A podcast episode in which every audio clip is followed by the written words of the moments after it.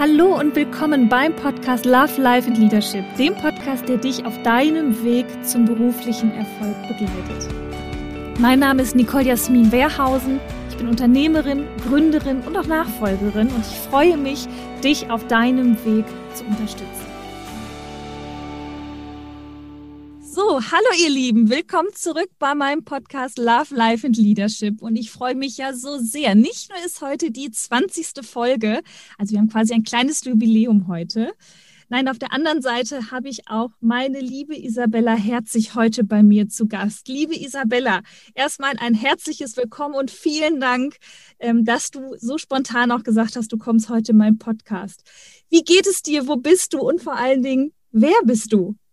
Nicole, lass mich erstmal ein bisschen Konfetti werfen. 20. Folge. Konfetti für dich. Wundervoll, total. Ich bin begeistert, dass du die Dinge so wunderbar umsetzt. Das ist Nicole. So kenne ich dich. Du machst einfach. Und wer bin ich? Ähm, ja, wer bin ich? Ich bin Isabella Herzig, bin seit 15 Jahren Trainerin für emotionale Intelligenz.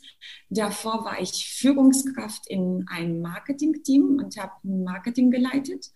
Und an sich bin ich jemand, der gerne sich mit Menschen befasst. Und zwar vorwiegend mit der Körpersprache, mit der Mimik, mit dem Verhalten, mit dem, was den Menschen auszeichnet. Das bin ich. Und vor allen Dingen bist du eine ganz tolle Person, die ganz viel bewegt und wir kennen uns auch schon ganz lange. Das haben ja alle meine Podcast-Gäste so an sich, dass ich sie auf dem einen oder anderen Weg vorher schon getroffen habe. Wir kennen uns ja tatsächlich über ein Wirtschaftsnetzwerk.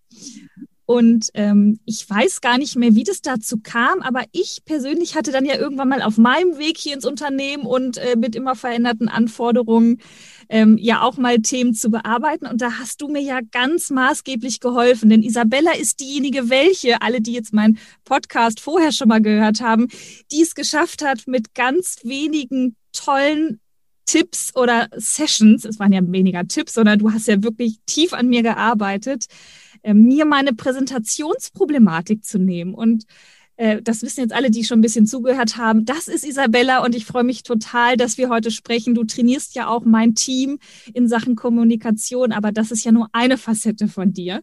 Deswegen bin ich wirklich, wirklich sehr gespannt, was du heute zu berichten hast, denn ich kenne dich aus der Arbeit. Ich kenne dich auch privat vom Weintrinken. Aber was äh, ja diesen Podcast auch ausmacht, ist diese Kombination eben aus Business, aber eben auch äh, den, den eigenen Themen, die man hat. Deswegen finde ich es so toll, heute mal selber zu erfahren, was ich nämlich gar nicht weiß, nämlich wie war eigentlich so dein Weg? Was ich weiß ist, dein Thema ist emotionale Intelligenz, etwas, was ich vorher nicht kannte, muss ich auch gestehen, bevor ich angefangen habe, mit dir zu arbeiten. Und wenn ich heute mal so runterlese auch, ich habe mich ja vorbereitet, was du mittlerweile alles machst, du bist Coach, du bist Trainerin, du gibst Seminare, du hast sogar, Achtung, kleiner Trommelwirbel, eine eigene Ausbildung geschaffen zum EQ Profiler. Das ist ja Wahnsinn. Und ich weiß, du machst noch so viel mehr. Das heißt, wenn ich jetzt so von außen gucke, würde ich sagen, wow, eine absolute Powerfrau, was du auch bist, super erfolgreich. Wie war der Weg dahin? War das schon immer dein Ziel, das zu tun, was du heute tust? Oder unter Umständen ist das ja manchmal so, ähm, waren es Zufälle? Also wie ist dein Weg gestartet und wie bist du zu dem geworden, auch im Business, was du heute bist? Das ist eine fantastische Frage. Ich überlege gerade, wo ich anfange, Nicole. Wie viel Zeit haben wir? Ach, wir haben immer so ein bisschen, so halb, gute halbe Stunde. Meistens wird es dann eine Stunde, wissen auch alle, die jetzt schon länger zuhören. Also feel free. Es ist äh, für mhm. alle immer spannend, ähm, hier mal so einen Team-Einblick zu bekommen, wie so ein Weg auch dann in real life verläuft und nicht immer durch dieses, ich sag mal, geschönte Instagrammige Live. Ich finde es total schön, die Frage, als du gerade gefragt hast, sind ganz viele Bilder von meinem inneren Auge entstanden und ich werde sie einfach jetzt chronologisch beschreiben. Das ist vielleicht sogar der Weg. Schön.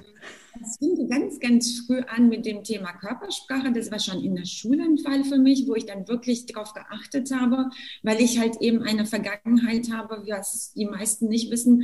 Ich bin nicht in Deutschland geboren.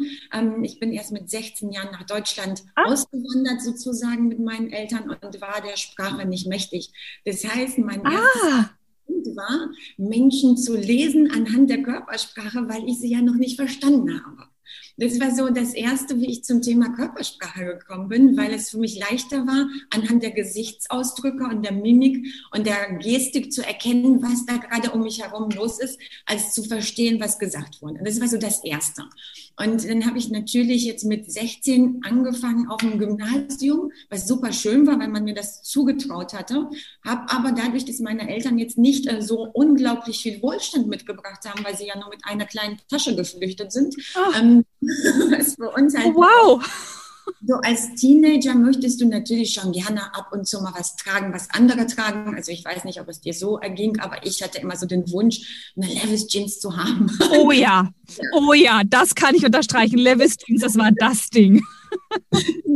Und dafür habe ich dann gesagt, ich müsste mal irgendwie anfangen zu arbeiten und ähm, habe mir dann einen Job gesucht bei einer Kosmetikerin und habe da Luftdrainagen den Damen angelegt, die halt schlanker und eleganter sein wollten. Und dabei habe ich festgestellt, das fand ich sehr schön, dass die Damen ein extremes Vertrauen zu jemand haben, den sie noch nicht so kennen, der einfach nur da sitzt und äh, ihnen zuschaut, wie die Drainage arbeitet.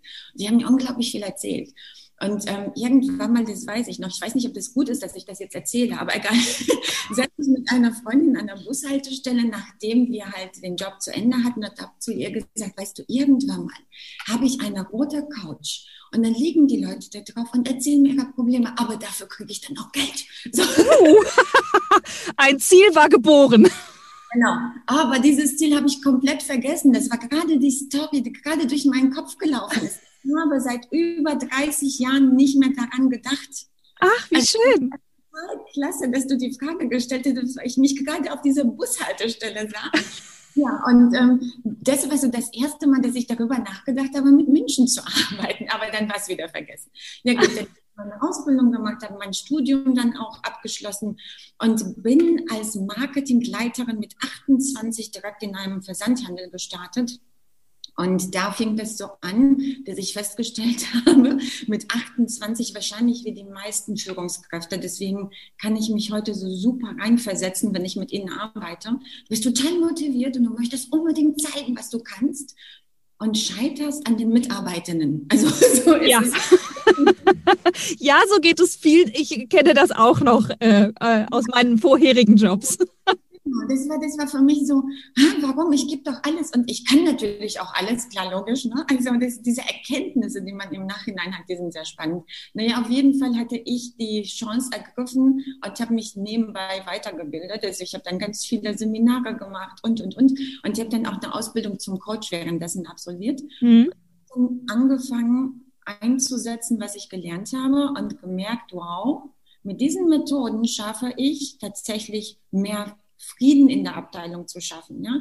Also die Konflikte wurden weniger. Die Menschen haben mich auf einmal verstanden. Das fand ich ganz großartig. Und das ist so der Moment, wo ich gedacht habe, wow, das ist super. Und das habe ich dann noch fünf Jahre nebenbei gemacht, bis ich quasi komplett äh, die Ausbildung hatte, hatte mich aber niemals im Leben getraut, mich selbstständig zu machen. Ja, wenn ich da nochmal nachfragen darf, man macht ja auch nicht mal eben so eine Ausbildung zum Coach. Das hört sich jetzt so, so, so easy an. Du warst ja sehr jung. Ähm, ja. Was war denn, also wie war denn der Step dahin? Weil das ist auch sehr kostenintensiv. Ich weiß das ja selber. Das musst du ja auch erstmal machen. Das heißt, du musst ja irgendeinen Antrieb haben, dass du sagst, dass es irgendwas ist da, dass ich das jetzt tue. Weil da nimmst du wirklich Geld in die Hand, um so einen Weg ja auch dann, dann einzuschlagen. Ja, ich glaube, bei mir ist es tatsächlich so, dass ich sehr viel von meinem Ehrgeiz angetrieben werde, Dinge, wenn ich sie mache, richtig zu machen. Mhm. Ich wusste mir sonst nicht zu helfen als junge Führungskraft. Also damals kannte ich keine Mentorenprogramme, all das, was heute möglich ist. Ja war mir damals verschlossen. Und ich hätte für mich nur gedacht, ähm, ich muss einen Weg finden, um mit meinen Mitarbeitern einfach ein besseres Miteinander zu schaffen, weil wir haben eine große Abteilung. Wir sind ein Versandhandel. Wir arbeiten ganz viel mit Externen. Das heißt also gerade im Marketing, Werbeagenturen, Fotografen, Druckereien, ja.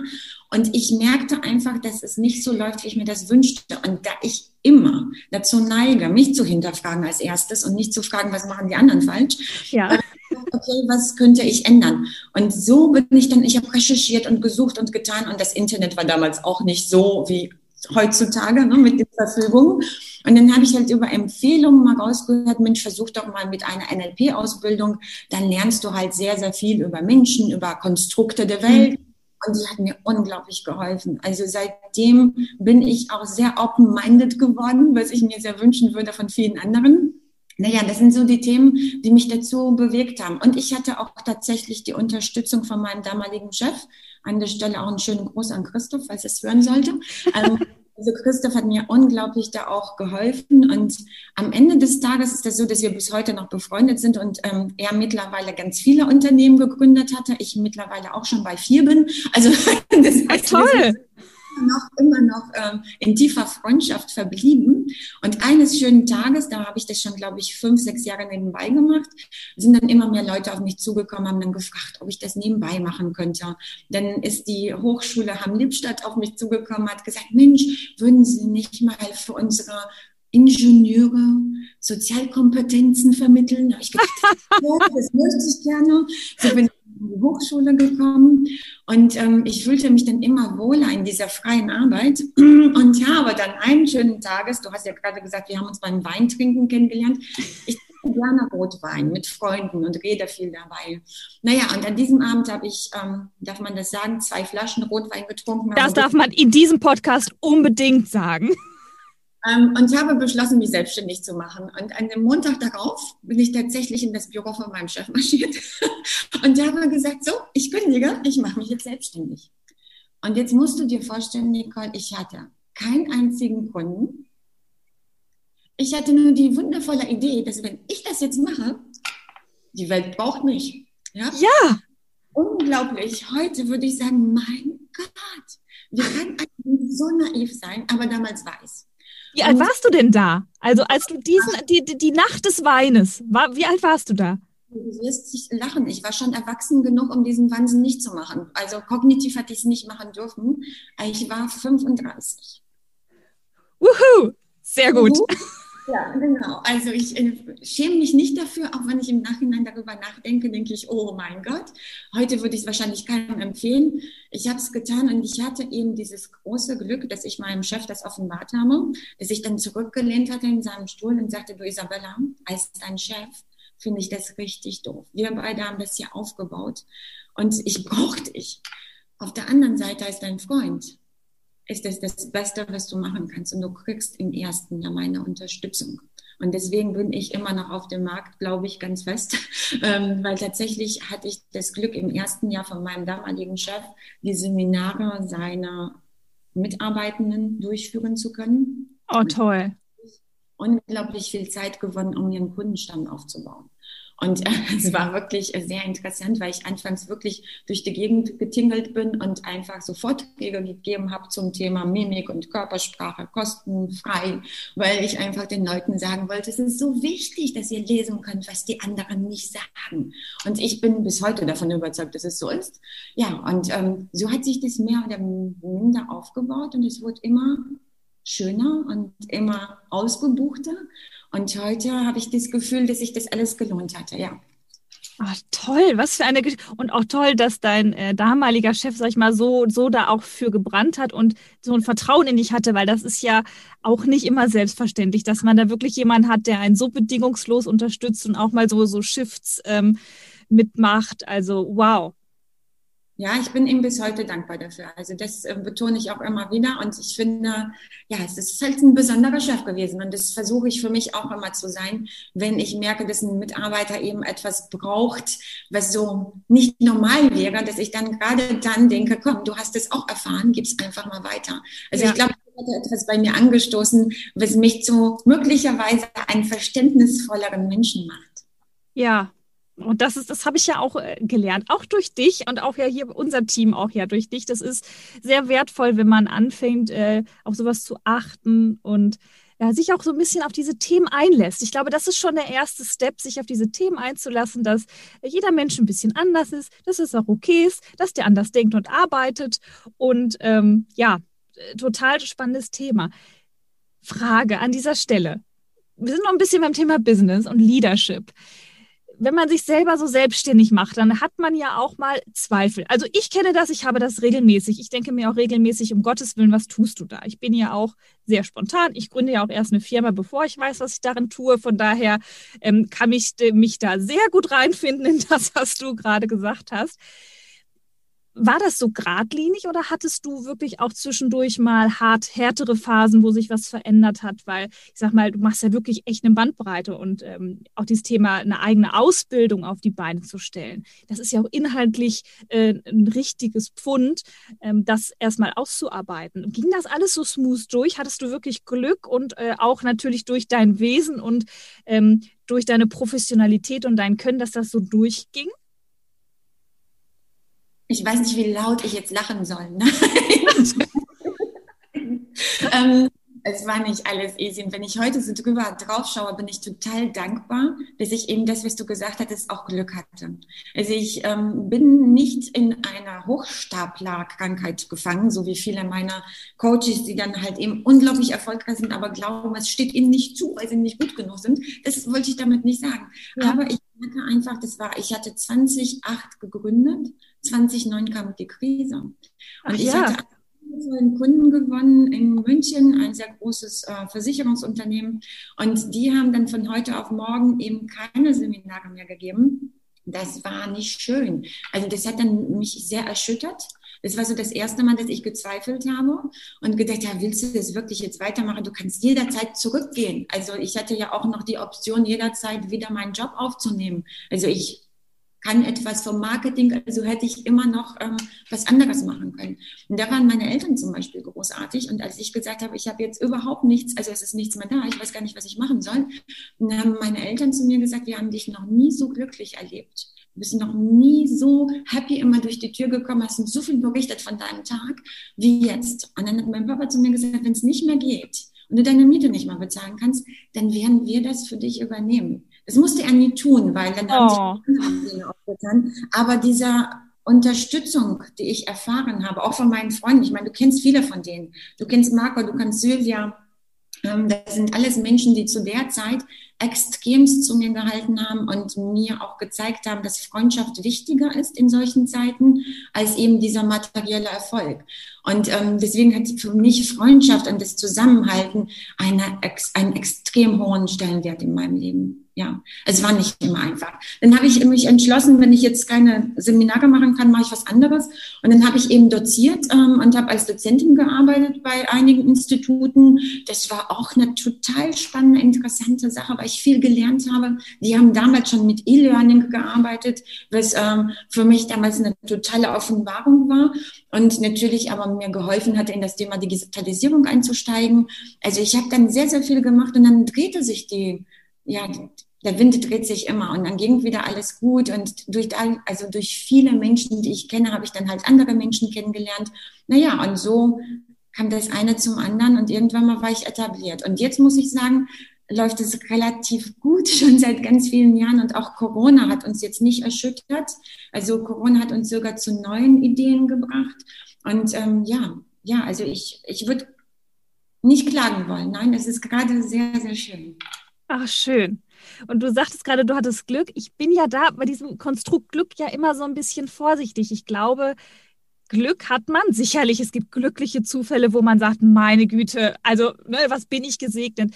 Ich bin aber persönlich, und da wäre mir jetzt nochmal äh, wichtig, wie, wie du das siehst, ich glaube, dass es auch was mit einer gewissen Haltung und einer Grundeinstellung zu tun hat, weil ich bin überzeugt und daran arbeite ich persönlich immer ganz stark in letzter Zeit, wenn ich offen durch die Welt gehe und wenn ich meine eigene Panik, ich habe die sehr stark, dieses, oh mein Gott, kannst du das wirklich, wenn ich das ein bisschen runterschraube und einfach offen und beweglich bleibe, dass dann auch Chancen sichtbar werden, die man dann bekommt und wenn man dann noch einen Hauch von Mut hat oder vielleicht Wahnsinn, dass da scheiden sich auch immer die Geister, ob das da mutig ist oder völlig irre, ähm, dann glaube ich, ist dieses, was von außen aussieht wie Glück, am Ende des Tages aus einem selber rausgeboren. Ich bin komplett bei dir. Also ich, ich bin getaucht in einem Gottvertrauen, was äh, selten vergleichbar ist. Also meine Freunde amüsieren sich immer darüber, dass ich so unglaublich viel Gottvertrauen habe.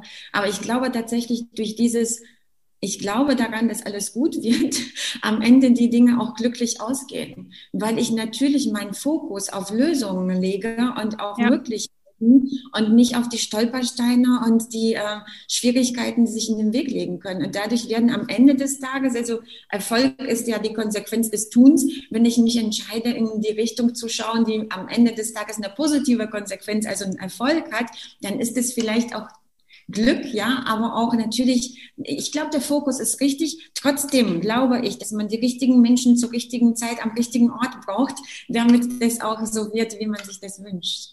Das stimmt. Ohne die richtigen Menschen drumherum ähm, ist das alles nichts. Das, äh, da mache ich drei Ausrufezeichen hinten dran. Das ist äh, ohne Frage so. Ich glaube so. Also ich wäre auch kein Einzelkämpfer, gar nicht. Ich finde immer, es ist viel schöner im Team, ob das jetzt ein Team innerhalb einer Firma ist oder ob das jetzt ein Netzwerkteam ist. Es ist für mich genauso ein Team oder ein Familienteam. Also ich glaube auch, wenn man diesen Support hat und auch weiß, irgendwo hat immer im Zweifelsfalle jemand ein offenes Ohr oder eine Idee oder, oder einfach den nächsten Step, den er schon sieht, dann ist es einfach so viel leichter, auch durchs Leben zu gehen. Ja. Ja. Ich habe eine Frage mitgebracht an dich aus meinem Team.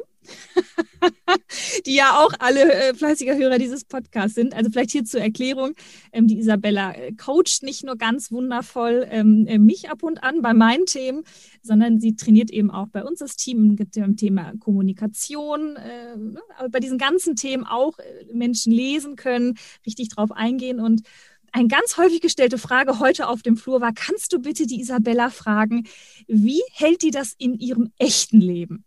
Nutzt die das auch? Also diese, diese, dieses Wissen, was du hast, diese Feinfühligkeit, die du hast, aber auch eben dieses Menschen lesen können. Nutzt, nutzt man das auch privat, um, um bessere Beziehungen vielleicht zu etablieren? Oder trennst du das, dass du echt das eine ist Business und das andere ist Private Life? Wie, wie hältst du das da? Also Frage aus dem Off an dich. Ja, und ich kann die sehr gut beantworten. Tatsächlich kannst du das nicht mehr trennen. Das ist so, ähm, du kennst ja dieses schöne Lernmodell, ne? Unbewusster Inkompetenz, bewusster Inkompetenz, unbewusster Kompetenz und bewusster Kompetenz. Ja. Also unbewusster äh, Kompetenz, das ist das, was entsteht, wenn du das machst, was, was ich tue.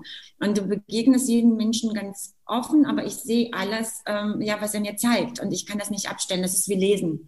Wenn du nicht weißt, dass du nicht lesen kannst, liest du nicht. Aber wenn du liest, dann liest du alles, auch wenn du es nicht möchtest. Ne? Also dann mhm. Also das, das kann ich nicht abstellen. Ähm, aber ich habe gelernt, damit gut umzugehen. Das ist vielleicht der spannende Punkt, weil anfangs, als ich gesehen habe, dass vielleicht Menschen etwas zeigen, was mir nicht gefällt. Ne, ja. Wenn einer flunkert, du siehst natürlich auch, wenn jemand gerade deine Ideen ablehnt. Also das siehst du alles. Nur ähm, wenn du das jedes Mal persönlich auf dich beziehst, dann wirst du nicht mehr glücklich oder du hast keine Freunde mehr. Mhm. Das heißt, ich habe für mich beschlossen, ähm, dass ich eine Haltung einnehmen muss für mich. Und die heißt für mich, du darfst, du darfst das. Du darfst mich auch in dem Moment gerade kritisch angucken und du darfst mich anflunkern. Du hast das Recht, du zu sein. Und ich habe nicht das Recht, das zu verurteilen oder zu hinterfragen. Und mit dieser Idee gehe ich durch die Welt seit ganz vielen Jahren und es gelingt mir sehr gut, die Dinge wahrzunehmen. Und manchmal kann ich damit auch etwas verändern, wenn ich es ähm, liebevoll und wertschätzend anspreche. Ja. In manchen Situationen ist es so, das ist vielleicht gerade in meiner Beziehung zum Beispiel, da ist es ganz herausfordernd. Und das ist dann sehr spannend, weil ähm, wenn ich dann selber so emotional bin, also ich ähm, muss ja immer sagen, ich stehe für emotionale Intelligenz, für Emotionsmanagement, ja. Und ja. trotzdem stellst du fest, dass du als Mensch total versagst zwischendurch, weil du in deinem privaten Leben manchmal deine Emotionen nicht so schnell einholst, wie sie vor dir rennen. Ja? Und, und da gelingt es mir eben nicht immer zu sehen, was, ähm, was da ist, weil ich manchmal auch so geblendet bin. Und daran arbeite ich. Also daran arbeite ich immer wieder, dass ich mir im Privaten mehr wünsche, schneller meine Emotionen auch wieder zu erkennen und mit ihnen gut umzugehen, anstatt sie nicht so konstruktiv einzusetzen. Es gelingt manchmal, ja, manchmal nicht. Aber ich glaube, das ist doch auch okay, oder? Ich finde, gerade in einer Beziehung ist es ja auch ganz wichtig, äh, dass man vielleicht zusammen auch lernt und, und da einfach mal selber sein kann. Und äh, finde ich aber spannend, dass du auch sagst, so, äh, das ist auch in einer Beziehung ein Thema. Ja, also ich finde es auch wichtig in der Beziehung, dass man ähm, halt eben sich selbst gut kennt, den anderen auch.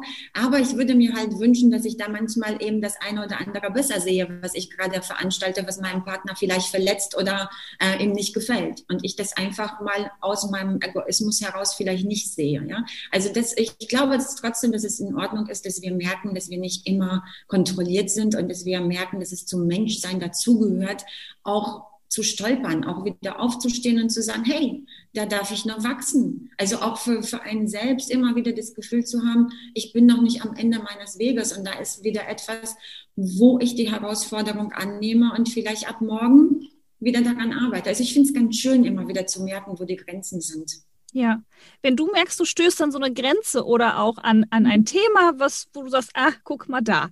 Ähm, was machst du? Hast du, hast du selber einen Coach? Hast du selber einen Mentor? Äh, liest du viel? Hast du Podcast? Was, was ist das, was du dann tust, wenn du an so einem Punkt bist, um dann vielleicht darüber zu kommen oder eben auch weiter zu wachsen? Ja, also erstmal genau so, ich spüre die Grenze und ich freue mich immer, wenn ich sie finde, weil ich dann denke, hey, meine Komfortzone darf jetzt wieder um eine Grenze erweitert werden. Und ähm, ich bin ein Wissensjunkie, was halt nicht immer gut ist, weil ich dann merke, dass ich versuche, zu diesem Thema alles zu verschlingen, was mich weiterbringt. Ähm, ich lese dann unglaublich viel, ich höre Podcasts, ich mache dann alles ähm, unglaublich fokussiert auf dieses eine Thema. Und ich habe dann regelmäßig auch einen Coach, also ich habe zwei, mit denen ich regelmäßig arbeite.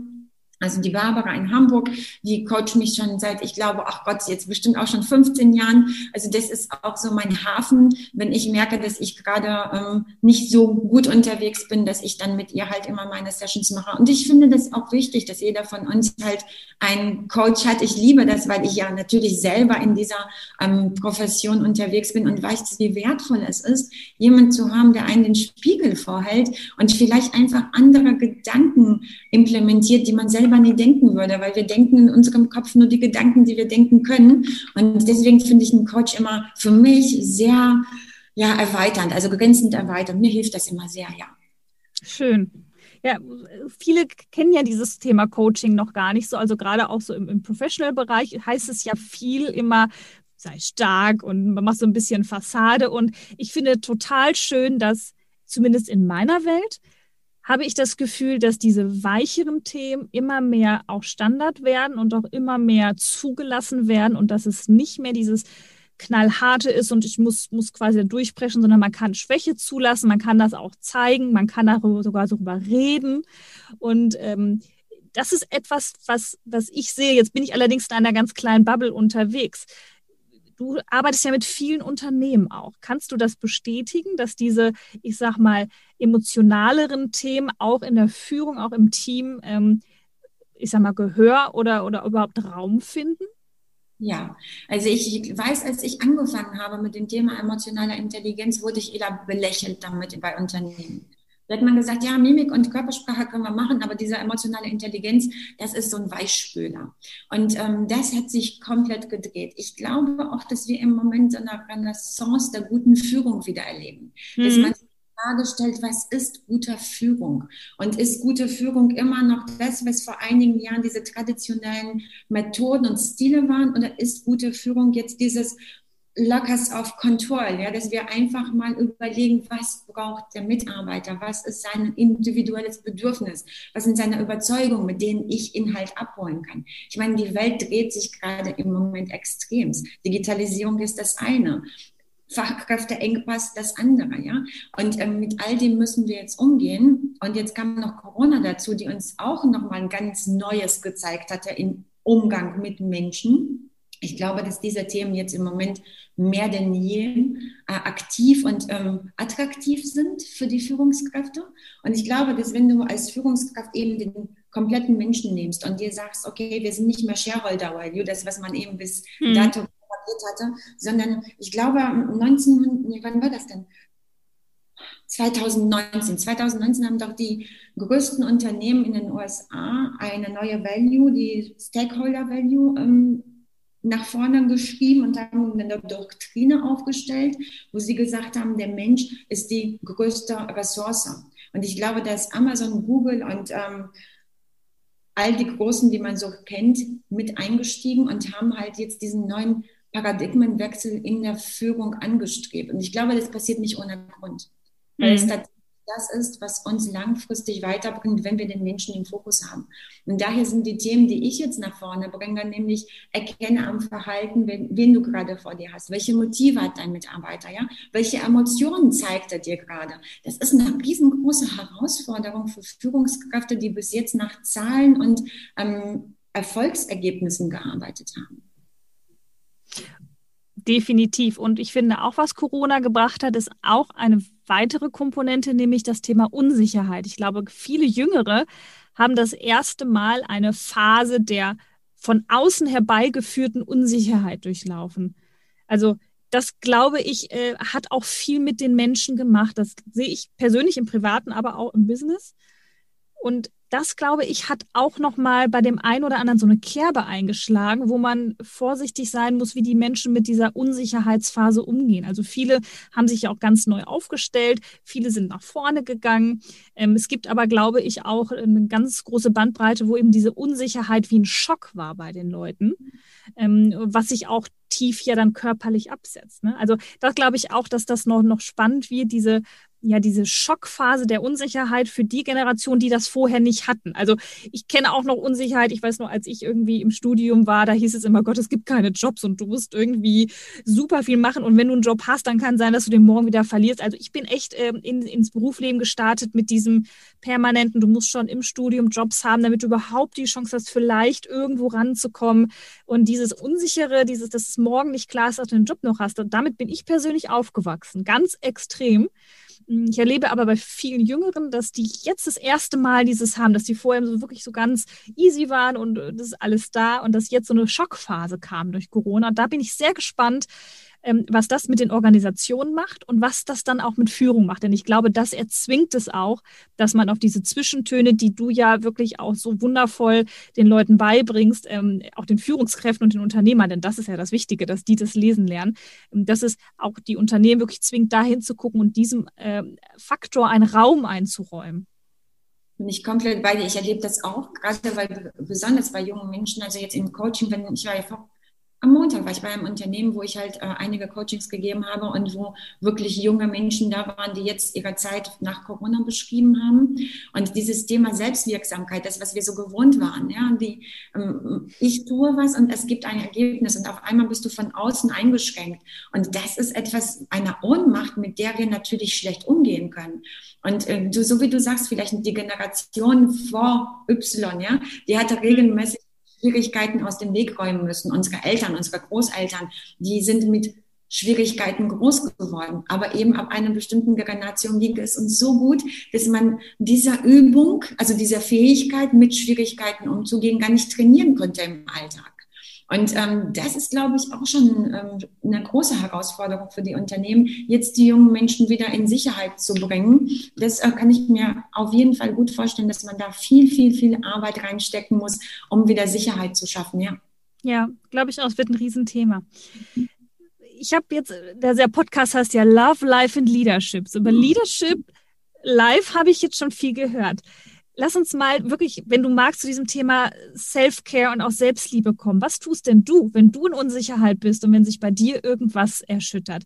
Hast du so einen Tipp oder hast du ein Thema, was, was dir wichtig ist? Oder ja, wie, wie sieht es bei Isabella innen drin aus und was tust du vielleicht auch, um so ein bisschen in Balance zu bleiben? Ich finde, dieses Thema Balance ist ganz wichtig. Bei mir hängt das als eines der Kernthemen äh, an meiner ähm, viele wissen das jetzt schon durch den Podcast, Kleiderschrank Innenwand auf einer Karte.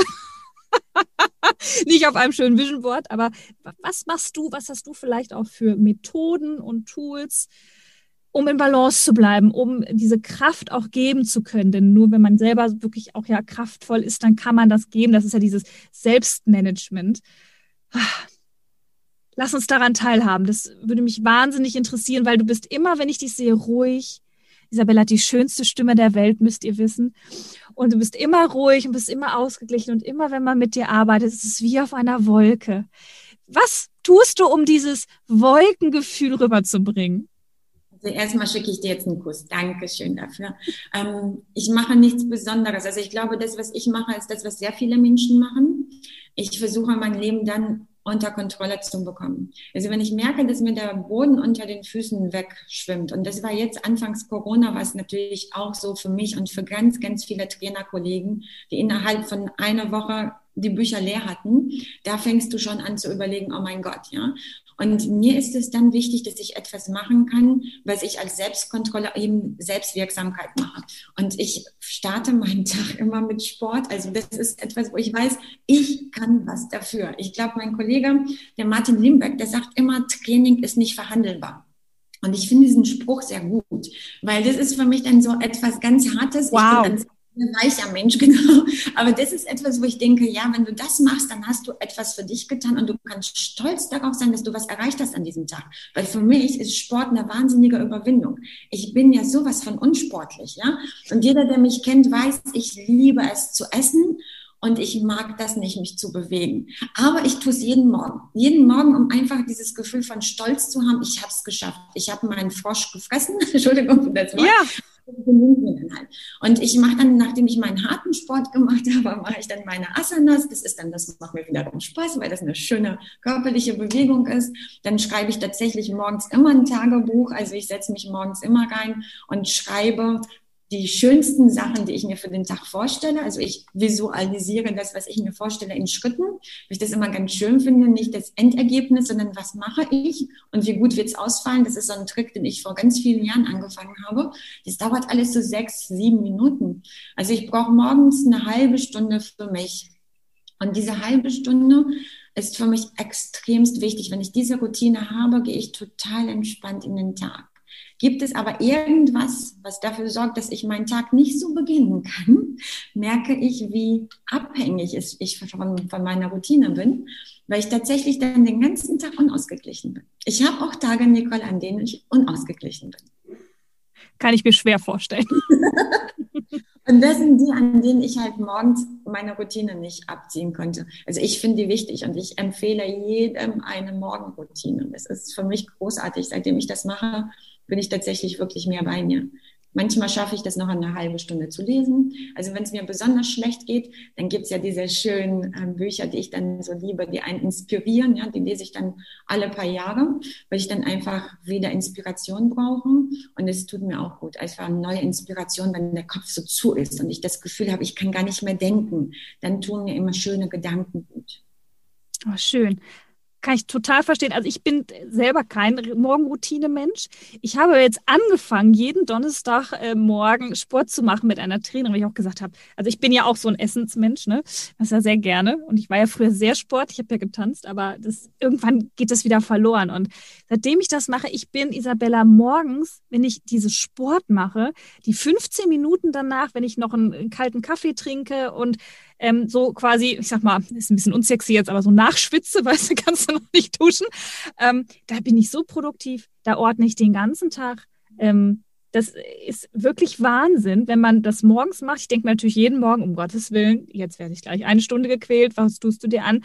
Aber das Gefühl danach ist gar nicht so sehr das körperliche Gefühl, sondern irgendwas macht es in meinem Kopf, dass ich anders denke. Ich kann das gar nicht anders beschreiben. Ich denke anders und ich denke nicht problemorientiert. Das ändert sich mit dem Sport am Morgen. Völlig irre. Das habe ich aber auch den Effekt, wenn ich meditiere am Sonntag zum Beispiel.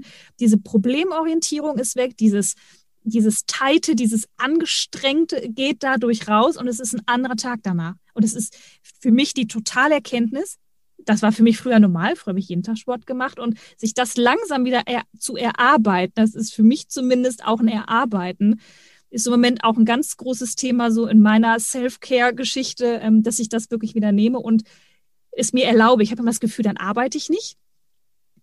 Aber eigentlich ist es Quatsch, weil dadurch sozusagen bist du viel produktiver. Also kann ich unterschreiben. Also dieses schlechte Gewissen habe ich nie weil ich einfach denke, ich arbeite so viel, dass ich mir das rausnehmen kann für mich. Auch abends nach der Arbeit zum Beispiel. Also nach der Arbeit ist schön, wann haben wir denn schon nach der Arbeit?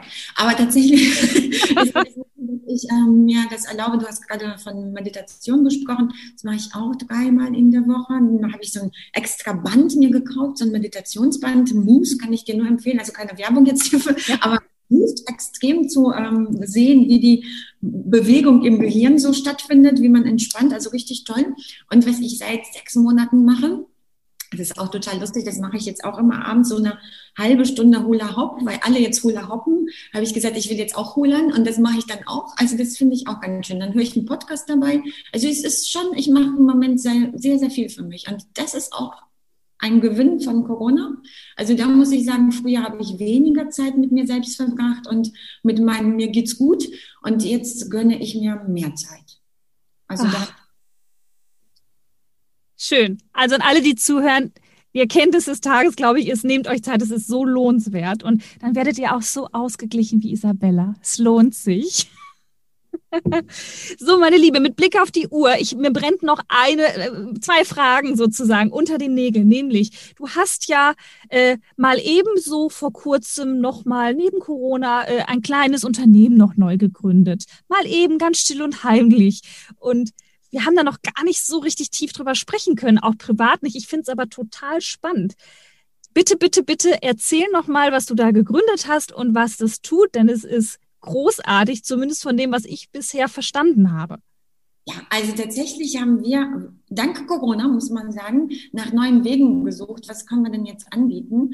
Und ähm, ich wollte schon immer neue Führungskräfte unterstützen, eben aufgrund dessen, was ich selber erlebt habe, ne, als neue Führungskraft.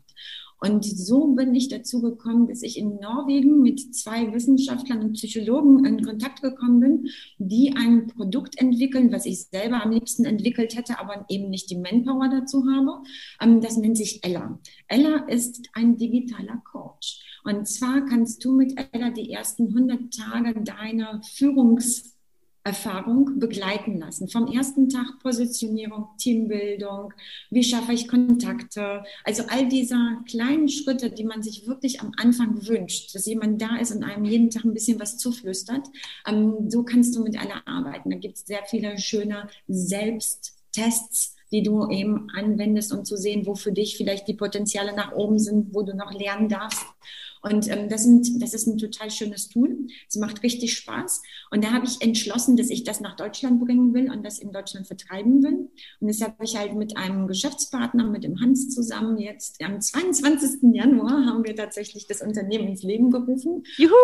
Ja, juhu, genau. Und wir müssen sagen, Ella wächst und gedeiht. Und ähm, das Schöne ist, dass wir mit Ella zwar Führungskräfte begleiten, aber dass die Unternehmen sagen, hey, Ella ist cool, wir wollen aber drumherum doch noch mehr Begleitung für unsere Führungskräfte. Das heißt, wir haben sogar unseren Wirkungskreis erweitert um die Präsenzveranstaltungen oder Online-Coachings, aber halt eben mit diesem Lizenzprodukt, was uns sogar jetzt mehr Umsatz und Kunden beschert. Und damit habe ich nicht gerechnet. Das fand ich sehr, sehr schön, dass die Leute sagen, ja, Ella ist schön, aber wir wollen drumherum doch noch ein bisschen persönlicher Begleitung haben.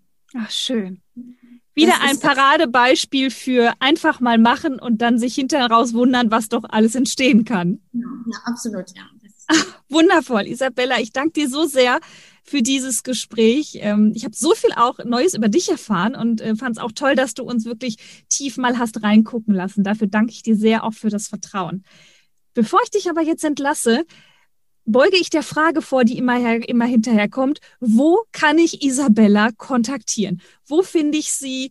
Wie kann ich sie am besten ansprechen? Sag doch mal ganz kurz, wo man dich findet, Website, Instagram, wie hast du es am liebsten, wenn die Leute jetzt sagen, emotionale Intelligenz, ein Coaching, ein Training, vielleicht auch dieses Thema der 100 Days Academy, so heißt das ganze ja. Ähm, das ist ein Thema für mich. Wo können die Leute dich erreichen? Also am besten natürlich über Instagram, da sind wir regelmäßig und täglich ähm, unter Herzig IQ. Und ansonsten haben wir auch eine Homepage, dieser www.herzig-iq.de. Ja, und da sieht man mich sehr viel. Wir sind auch bei Facebook, aber bei Instagram machen wir eigentlich im Moment viel mehr als bei Facebook. ja. ja. Schön. Auf jeder Kontaktanfrage werde ich auf jeden Fall antworten. Danke, Nicole. Sehr gerne, meine Liebe. Dann sage ich an dieser Stelle vielen lieben Dank. Ich schicke dir einen Kuss. Und ähm, ja, an alle Zuhörerinnen, ich danke euch natürlich fürs Zuhören und ähm, freue mich jetzt schon wieder auf eure Kommentare, auf euer Feedback und sage bis bald. Tschüss.